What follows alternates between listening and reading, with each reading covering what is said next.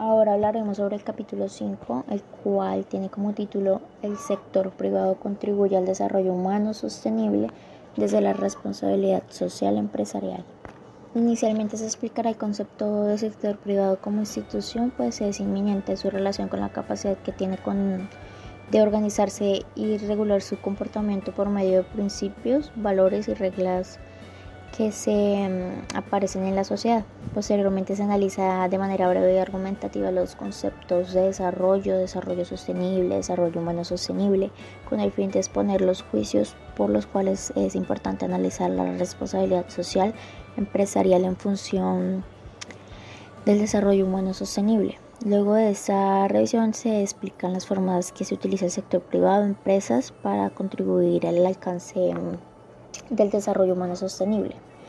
Finalmente se revelan las categorías que se eh, de la iniciativa global de reporte y se exponen a juicio los, de los autores las que se consideran las formas que la empresa utiliza para ejercer e implementar acciones de responsabilidad social empresarial. Pasaremos entonces a hablar sobre el sector privado como institución. Em, para uno de los autores, una institución es un sistema de pautas sociales relativamente permanente y organizado, formula ciertas conductas sancionales y unificadas con el propósito de satisfacer y responder a las necesidades básicas de una sociedad. También se puede definir a las instituciones como restricciones elaboradas por las personas que, eh, que estructuran las interacciones políticas, económicas y sociales. Por lo que podemos concluir, llegar a una conclusión y desde el punto de vista de las instituciones, las organizaciones privadas son aquellas entidades que tienen una función social explícita y descrita regularmente en su misión, sus aportes no provienen del Estado y las decisiones son tomadas por personas de naturaleza privada. Estas instituciones privadas se relacionan con las organizaciones, tienen un objetivo definido, satisfacen una necesidad básica eh, e intrínsecamente tienen normas, principios y valores que condicionan su comportamiento en los entornos donde se desarrollan sus funciones. Para ello se podría afirmar que la institución privada, desde su mm, conceptualización, aporta el, al desarrollo humano sostenible mediante su función social. Como otro punto importante está el desarrollo, al desarrollo humano sostenible. Para explicar por qué el sector privado debe contribuir al desarrollo humano sostenible, primero se deben entender los conceptos tradicionales de desarrollo, desarrollo sostenible y el desarrollo humano sostenible, eh, que parecen similares pero distan mucho si analizamos los procesos y procedimientos que ejecuta una empresa en temas sociales y ambientales. Para explicar el desarrollo, em, casi siempre se ha entendido el desarrollo como el conjunto de acciones que se llevan a cabo en una comunidad social, nación o región para progresar y crear eh, economía social, cultural y políticamente. Es decir, el desarrollo se relaciona con la capacidad que se tiene para, para mejorar los aspectos que contribuyen a lograr una mejor calidad de vida. El concepto de, de, desarrollo se trata de un tema que es dinámico, pues cambia conforme avanza el tiempo y los ideales de la sociedad. Es transversal ya que depende de muchos factores y es multifacético porque dado que en el infieren muchas disciplinas como las ciencias sociales, políticas, económicas y actualmente recientemente las ambientales. Ahora el desarrollo sostenible. Eh, según el Consejo Empresarial Mundial para el Desarrollo Sostenible, eh, dicen que es un sistema de producción y consumo capaz de asegurar una mejor equidad, calidad de vida y de bienestar ambiental para las generaciones de hoy y del futuro. Ahora desarrollo humano sostenible. Hasta el momento hemos entendido el desarrollo como el conjunto de acciones que se llevan a cabo en una comunidad, sociedad, nación o región para progresar y crear economía social, cultural y políticamente. Además puntualizamos que es mejor hablar del desarrollo sostenible ya que hay que garantizar que los recursos estén disponibles para las generaciones futuras y sobre todo es necesario tener en cuenta mm, tener en cuenta el medio ambiente como una de las principales riquezas que se pueden tener en una sociedad. Por lo que podemos decir que el desarrollo humano es un concepto amplio e integral. Se ocupa del desarrollo de las capacidades humanas y de su utilización productiva y creativa para aumentar el crecimiento, lo que supone eh, tanto la inversión en la gente como la contribución de las personas al crecimiento. Mm, se trata de una búsqueda del desarrollo de las personas, em, para las personas y por las personas, por lo cual implica la generación de oportunidades económicas para todos bajo un enfoque participativo. Hoy en día es más preciso hablar del desarrollo humano sostenible con el fin de que se apropie un concepto que no solo esté eh, condicionado a las variables económicas, sino que lleve implícito factores ambientales, culturales, sociales y entre otros. Es decir, mm, una concepción que represente integralmente las más amplias expectativas de la comunidad. Bueno, y ahora hablamos sobre las formas de involucramiento del sector privado al desarrollo humano sostenible. Estas formas tienen en común que logran llevar bienestar y calidad de vida a las comunidades a la vez que a la empresa le permite fortalecer sus relaciones, el capital relacional, con los grupos con los que se relaciona, lo cual mm, finalmente se traduce en competitividad. Las formas que se exponen en este capítulo tienen en común lo siguiente que contribuyen, por ejemplo, para mejorar la calidad de vida de las personas, eh, empoderar a las personas para que ella misma sea capaz de liderar procesos de desarrollo en sus comunidades, crea valor compartido, compartido para el fortalecimiento de la comunidad y por ende del sector privado, brindan oportunidades para que la persona genere procesos de autogestión y desarrollo. Ahora se habla de la responsabilidad hablaremos sobre la responsabilidad social como catalizadora del desarrollo humano sostenible. Existen, existen dos tipos de responsabilidad social empresarial. El primero se refiere a actividades estratégicas que implican ir más allá de la buena ciudadanía empresarial y de la atención de los impactos dañinos de la cadena de producción de valor. El segundo son actividades de responsabilidad social empresarial receptivas que comprenden dos elementos en particular actuar como buen ciudadano corporativo eh, acorde con las preocupaciones sociales de los interesados y mitigar los efectos adversos existentes o anticipados derivados de las actividades comerciales.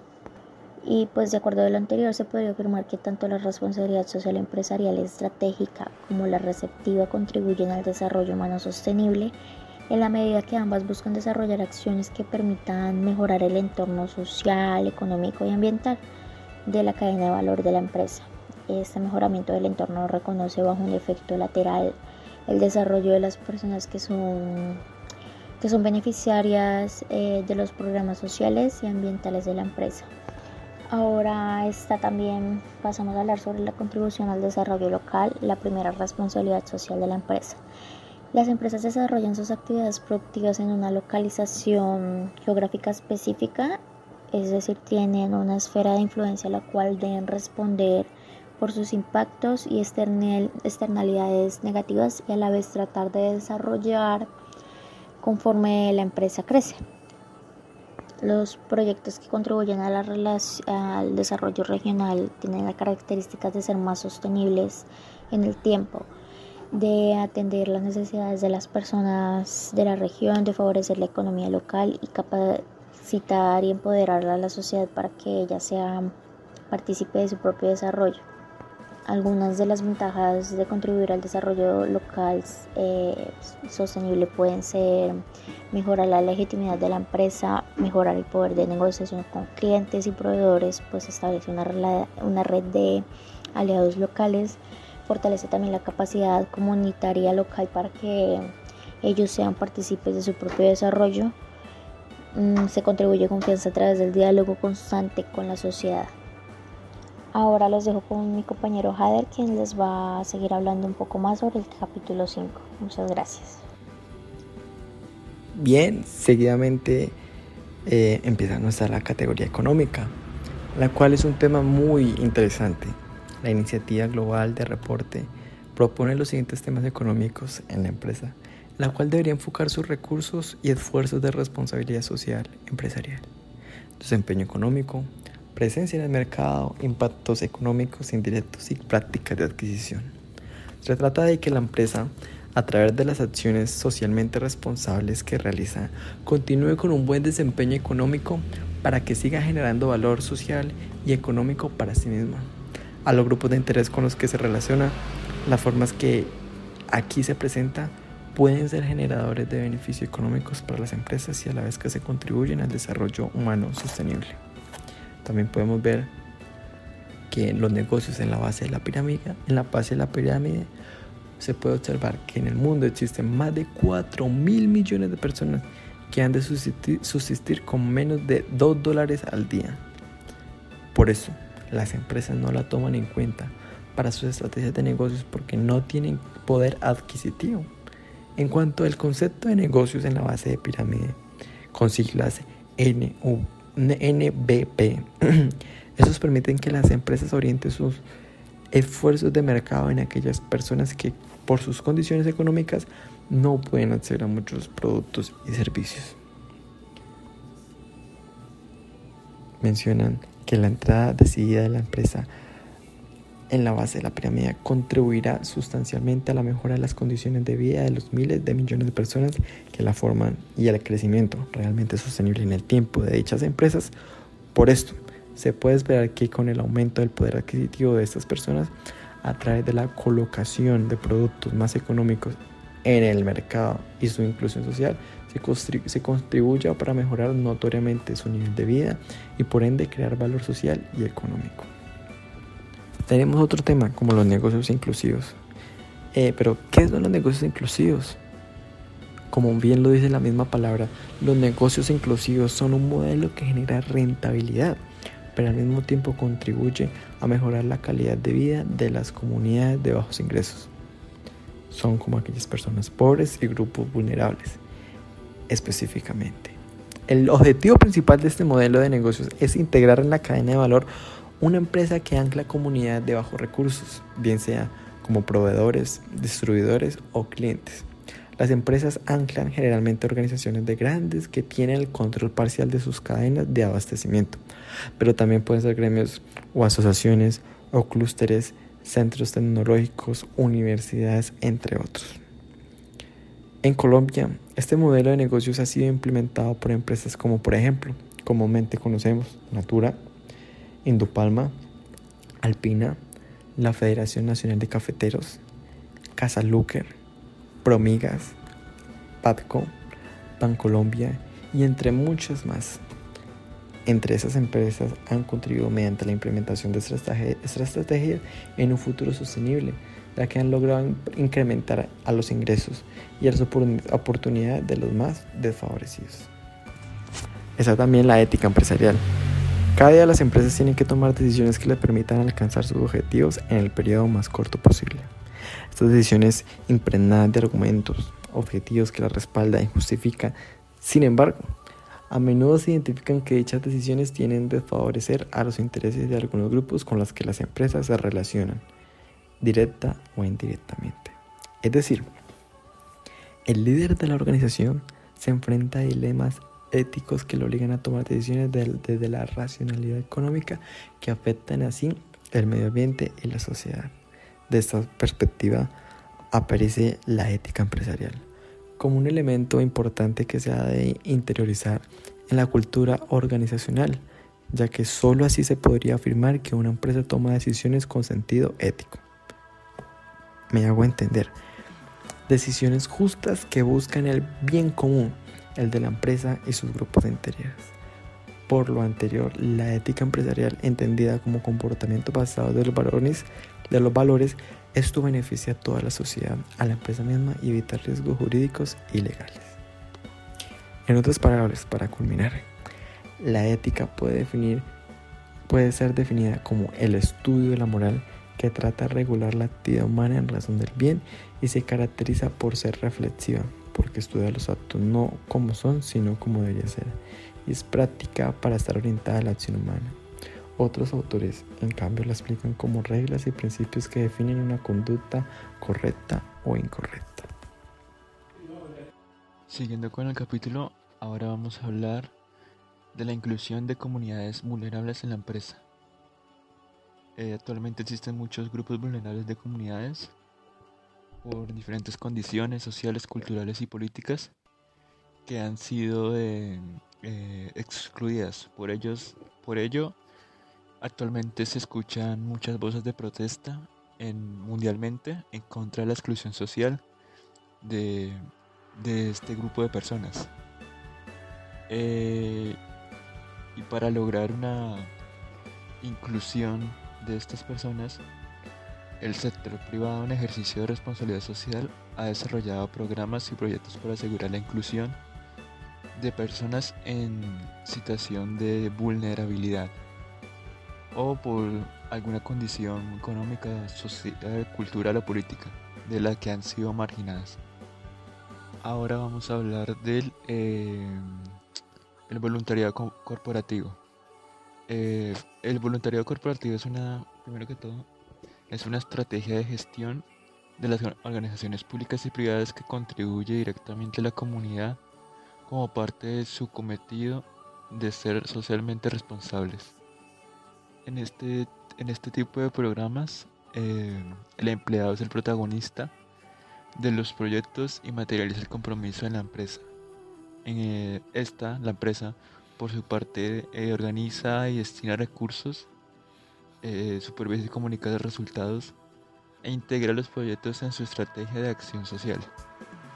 En la mayoría de los casos ambos coordinan fuerzas eh, con una organización no, lucrativa. Bueno, ahora hablaremos del envejecimiento activo. Eh, esto primero es el proceso de optimización de oportunidades para el bienestar físico, social y mental. Eh, en el transcurso de la vida con objeto de ampliar la esperanza de vida sana y la calidad de vida en vejez. Esto en, el, sector, en el sector privado eh, aporta mucho en este campo ya que eh, el sector privado tiene que preparar a sus funcionarios para esta, para esta etapa e incluso adoptar políticos para promover un mayor bienestar entre los adultos mayores. Eh, como actividades físicas, atención psicológica, entre otras. Bueno, siguiendo, vamos a hablar ahora de la subcategoría social, derechos humanos.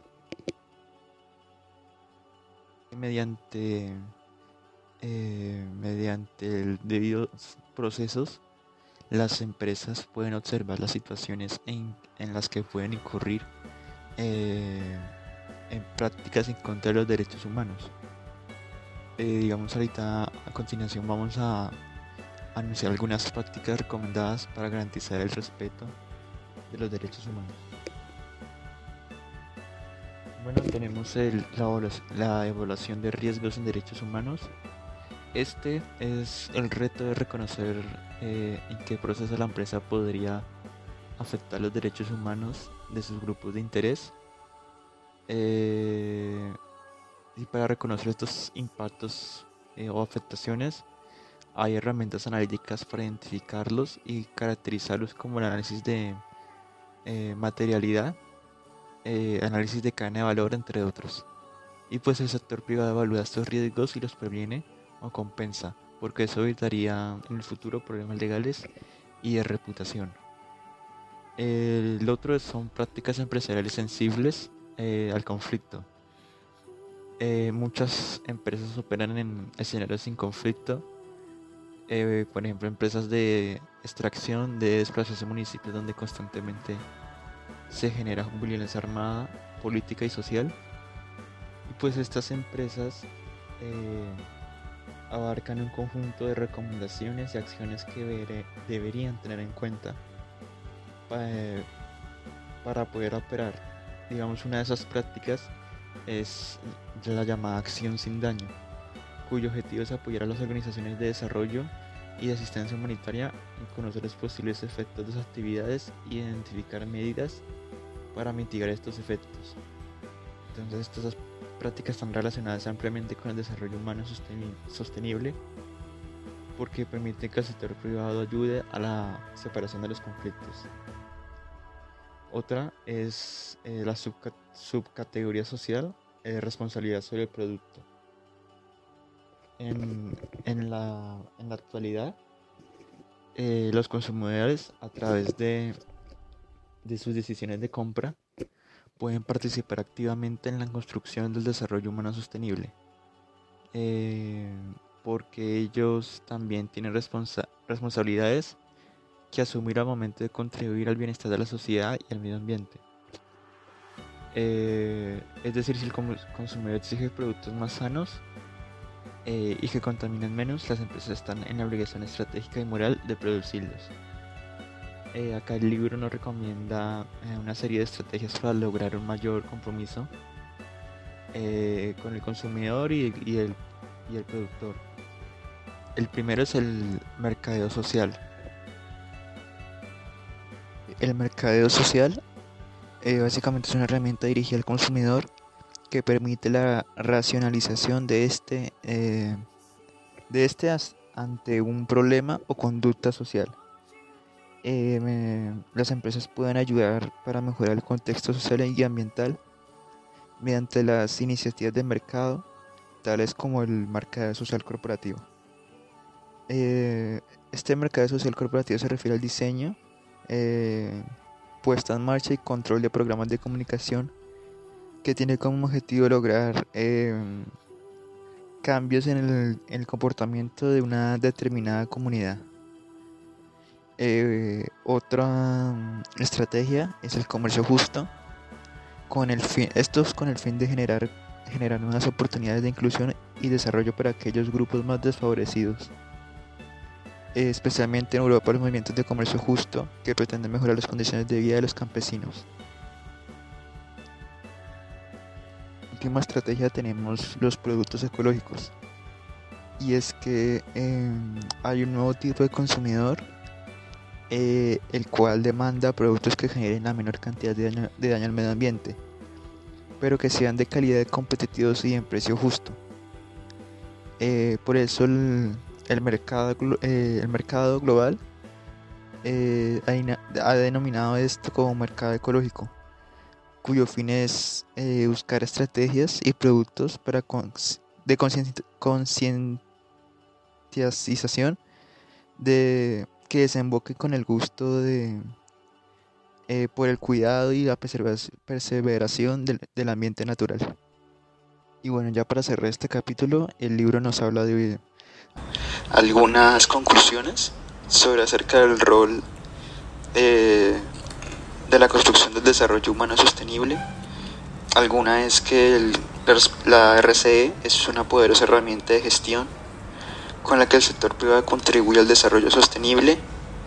Eh, eh, digamos desde el ámbito económico, las empresas que desarrollan estrategias para contribuir al desarrollo humano sostenible eh, son, tienen una ventaja eh, competitiva mejor. Y eh, es recomendable unir el desarrollo sostenible y el desarrollo humano. Y ya que es un desarrollo que no solo genera crecimiento, sino que distribuye sus beneficios equitativamente. Entonces esperamos que les haya gustado mucho este capítulo y nos vemos en el siguiente.